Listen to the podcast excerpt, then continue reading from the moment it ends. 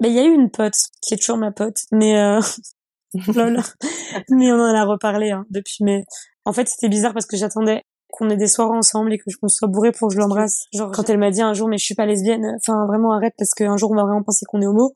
Quand à un moment donné on s'est embrassé et on a eu des des des gestes qui étaient plus affectueux que de copines on va dire.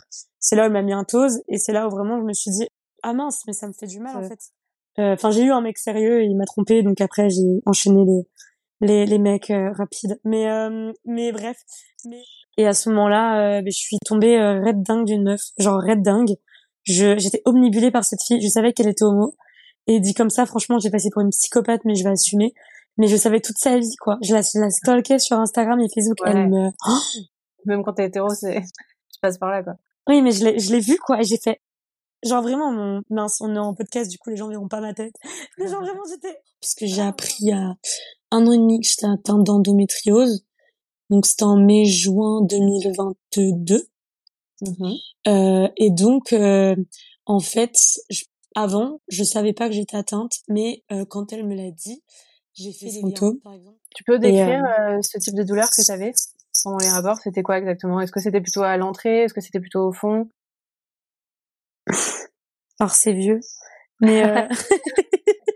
Attends, Désolée faut de que je te me faire reconcentre. replonger dans ces Faut que je souvenirs-là. me repense, faut que je repense à des situations. Là, je suis en train d'imaginer avec les mecs. Ah. Oh, mon dieu. Euh, bah, en fait, je sais pas, mais j'avais tout le temps mal. Genre dans le fond, mais même tout le temps, en fait. En Genre, pour te donner un, un, enfin, je vais, j'en ai jamais trop parlé de ça. Mais, euh, moi, je saignais des fois pendant les rapports. Ça me ouais. défonçait, quoi. Et ça me faisait gaver Ah ouais. mal.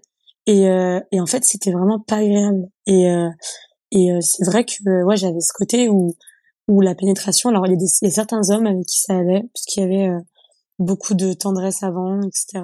Alors j'aime pas le mot préliminaire, parce que pour moi, il n'y a pas de préliminaire, il y a pas de... Enfin, je l'ai accepté pourquoi aussi? Parce qu'il y a un, un gynécologue qui m'a dit que parce que j'avais un petit utérus et un petit vagin, en fait, donc c'est normal d'avoir mal. Voilà. point. Euh, Allez. ok, d'accord. Il m'a dit oui, faut demander à, à, vos, à, vos, à vos partenaires d'aller doucement.